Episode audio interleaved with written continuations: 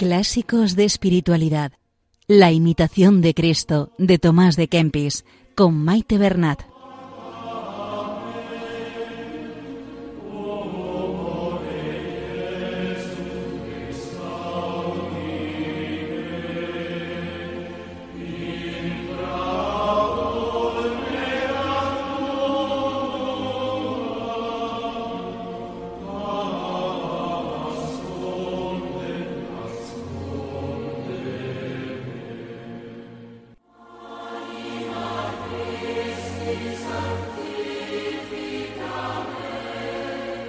Un saludo a todos los oyentes de Radio María.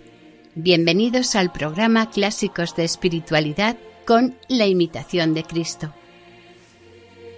Saludamos a María, la Virgen, nos ponemos en sus manos y bajo su protección, que interceda por nosotros ante el Padre y que todo sea para mayor gloria de Dios.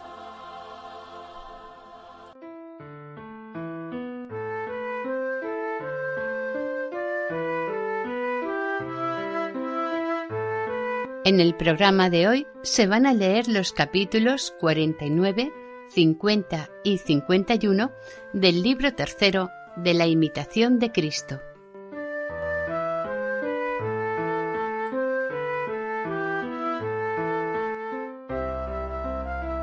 Kempis sigue hablándonos de la vida eterna.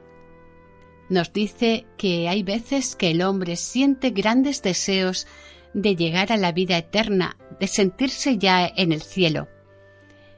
Nos advierte que esto es una gracia de Dios que nos concede y que debemos agradecérsela. También este recuerdo de la vida eterna nos ayudará a sobrellevar los trabajos y penalidades de esta tierra.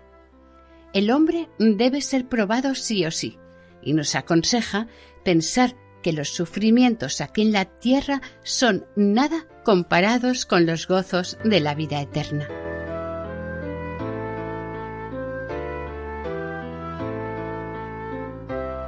Sigue diciéndonos Kempis que hay épocas de gran fervor, de una oración casi contemplativa, y hay otras épocas de sequedad y de inquietud. En estas circunstancias nos aconseja dedicarnos a trabajos externos, sencillos y humildes, y, sobre todo, esperar y permanecer en Dios. Por otro lado, cuando en el diálogo toma la palabra el alma del discípulo, como por ejemplo en el capítulo 50, Kempis nos muestra un ejemplo de oración, de dirigirnos a Dios en momentos de necesidad e incluso nos enseña qué es lo que más conviene pedir y el por qué.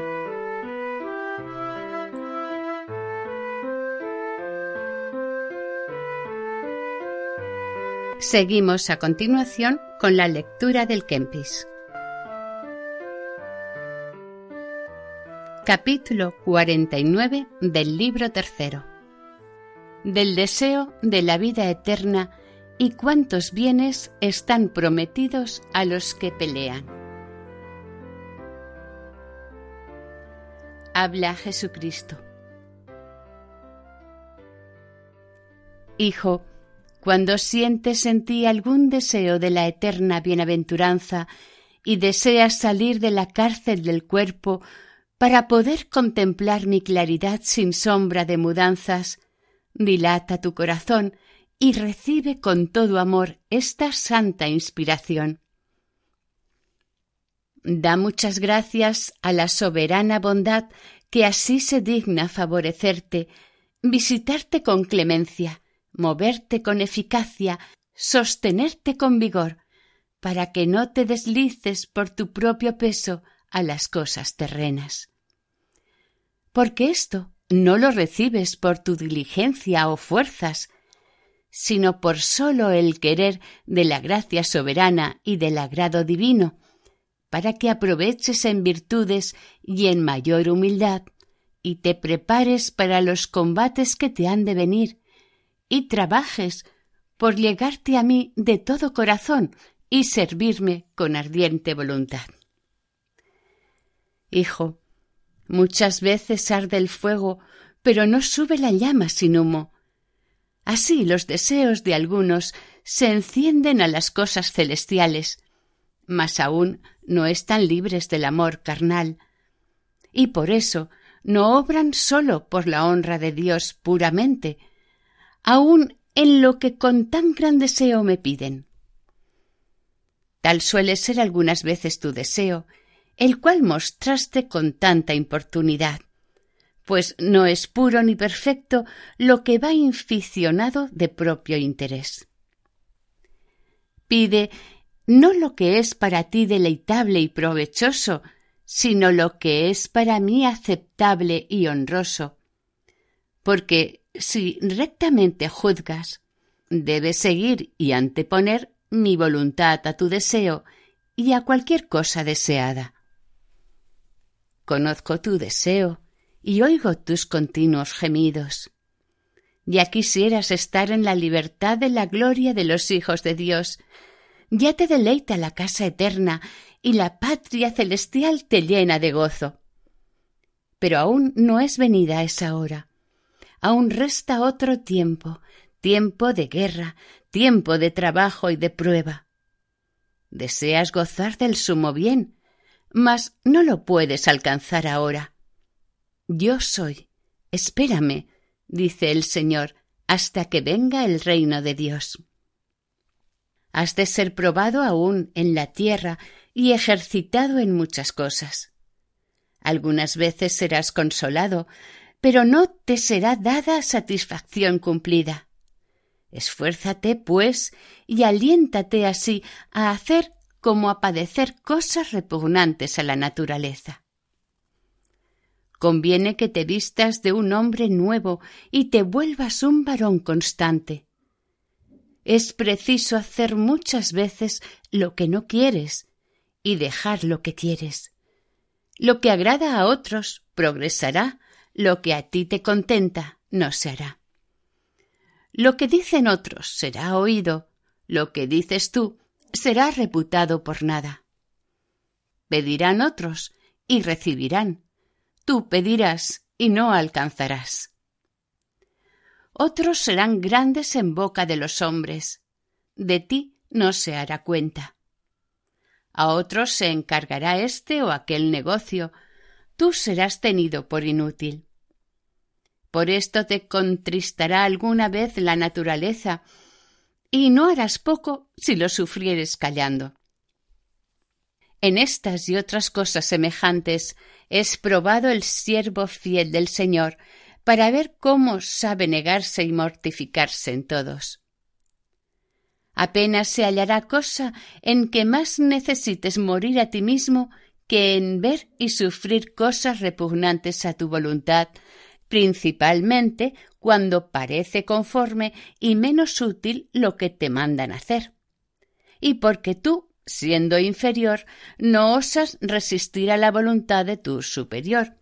Por eso te parece cosa dura andar pendiente de la voluntad de otro y dejar tu propio parecer mas considera, hijo, el fin cercano de estos trabajos, el fruto de ellos y su grandísimo premio, y no te serán pesados, sino un gran consuelo de tu paciencia, pues por esta poca voluntad que ahora dejas de grado, poseerás para siempre tu voluntad en el cielo.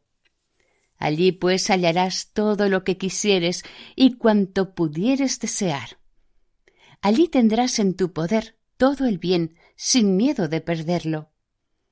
Allí tu voluntad, unida con la mía para siempre, no apetecerá cosa alguna contraria o propicia.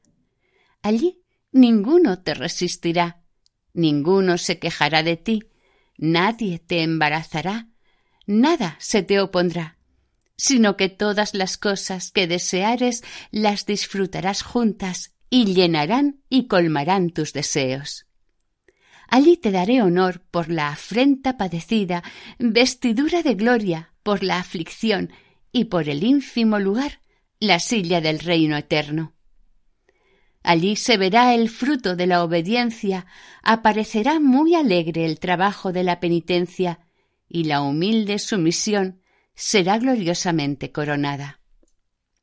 Inclínate, pues, humildemente bajo la mano de todos y no cuides de mirar quién lo dijo o quién lo mandó, sino procura con gran cuidado que, ya sea superior, inferior o igual, el que algo te exigiere o insinuare, todo lo tengas por bueno y cuides de cumplirlo con sincera voluntad. Busque cada uno lo que quisiere, gloríese éste en esto y aquel en lo otro, y sea alabado mil millares de veces, mas tú no te alegre ni en esto ni en aquello, sino en el desprecio de ti mismo y en sola mi voluntad y honra. Una cosa debes desear, y es que en vida o en muerte sea Dios siempre glorificado en ti.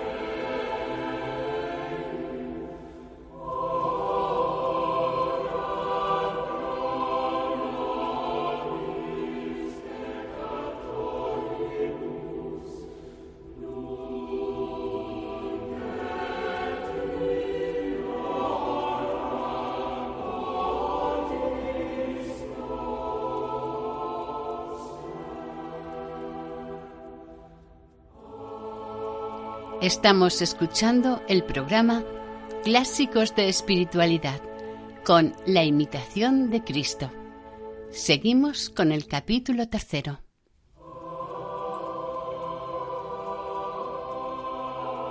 Capítulo 50.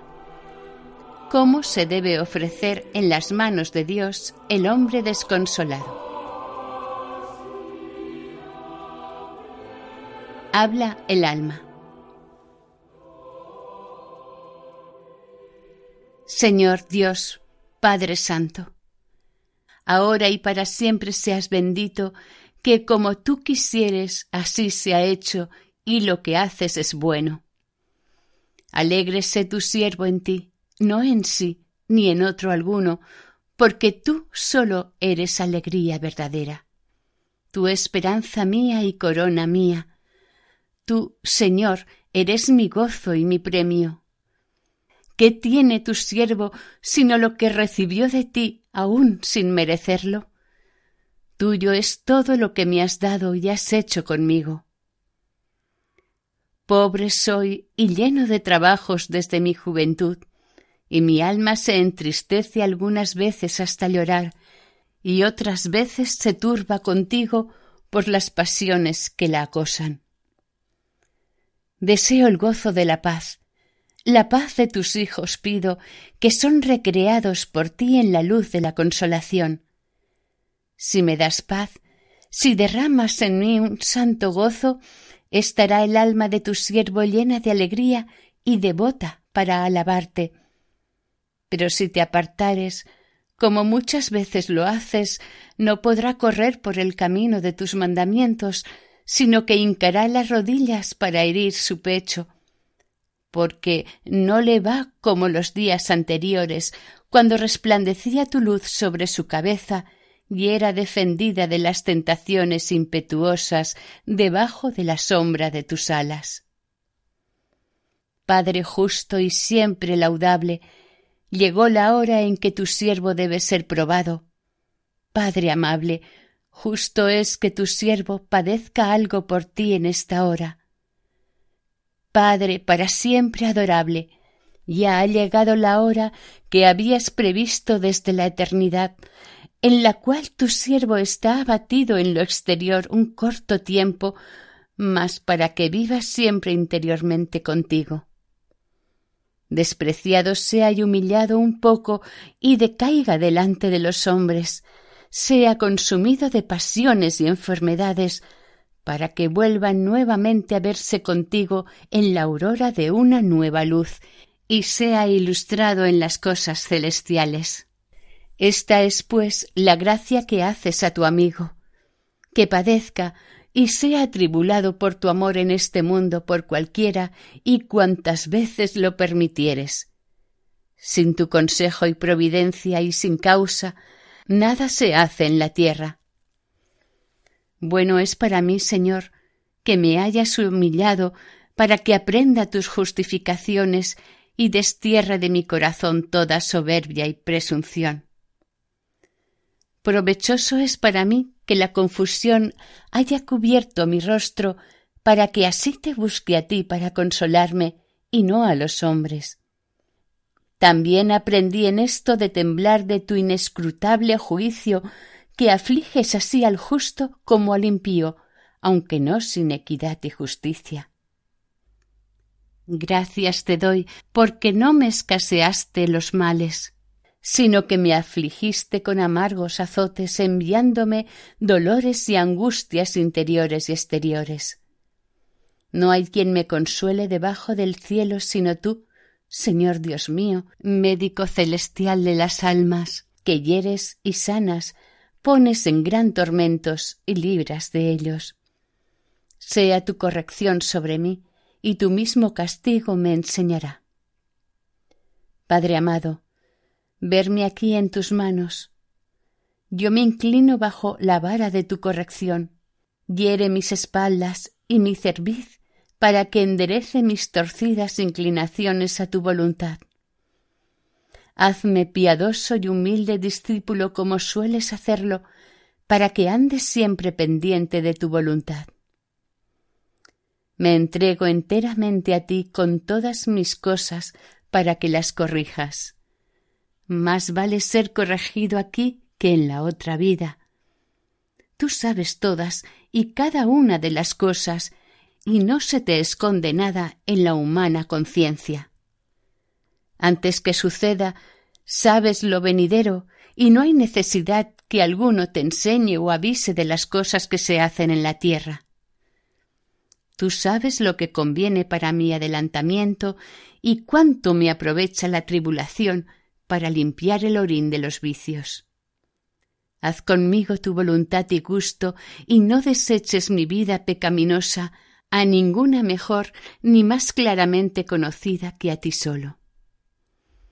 Concédeme, Señor, saber lo que se debe saber, amar lo que se debe amar, alabar lo que a ti es agradable, estimar lo que te parece precioso, aborrecer lo que a tus ojos es feo.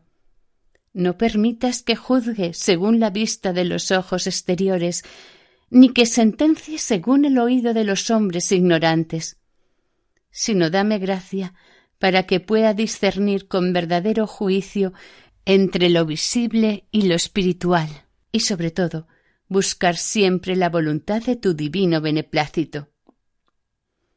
Muchas veces se engañan los hombres en sus opiniones y juicios, y los mundanos se engañan también en amar solamente lo visible. ¿Qué tiene de mejor el hombre porque otro le alabe?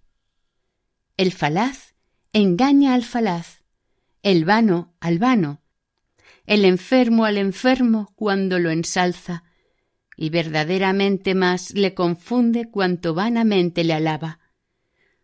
Porque cuanto es cada uno en tus ojos, tanto es y no más, dice el humilde San Francisco.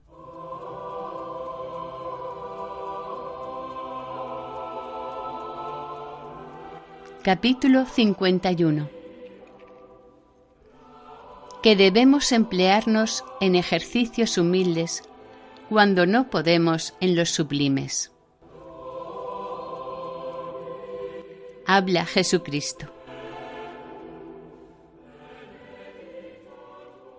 Hijo, no puedes permanecer siempre en el deseo fervoroso de las virtudes, ni perseverar en el más alto grado de la contemplación, sino que es necesario por el vicio original que desciendas alguna vez a cosas bajas, y también a llevar la carga de esta vida corruptible, aunque te pese y fastidia. Mientras lleves el cuerpo mortal, sentirás tedio e inquietud de corazón. Es preciso, pues, mientras vives en carne, gemir muchas veces por el peso de la carne, porque no puedes ocuparte perfectamente en los ejercicios espirituales en la divina contemplación. Entonces conviene que te emplees en ejercicios humildes y exteriores, consolándote con hacer buenas obras, y espera mi venida y la visita del cielo con firme confianza. Sufre con paciencia tu destierro y la sequedad del espíritu hasta que otra vez yo te visite y seas libre de toda congoja. Porque te haré olvidar las penas y que goces de una gran serenidad interior. Yo extenderé delante de ti los prados de las escrituras para que, dilatado tu corazón, corras la carrera de mis mandamientos. Entonces dirás, no son comparables las penas de este tiempo con la gloria que se nos descubrirá.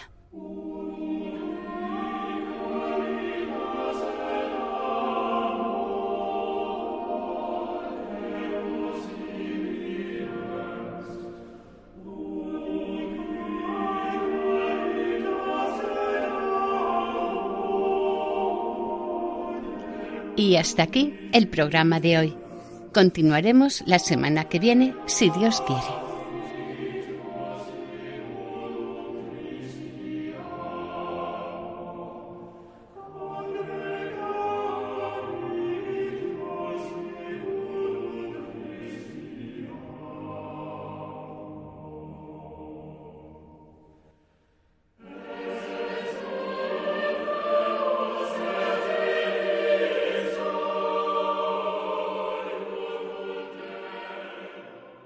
Para contactar con este programa pueden hacerlo a través del siguiente correo electrónico clásicos de espiritualidad radiomaria.es. Pueden volver a escucharlo e incluso descargarlo en la página web de Radio María en su sección de podcast. Si desean adquirirlo, pueden llamar al teléfono 91 8 22 80 10. Que el Señor y la Virgen les bendigan.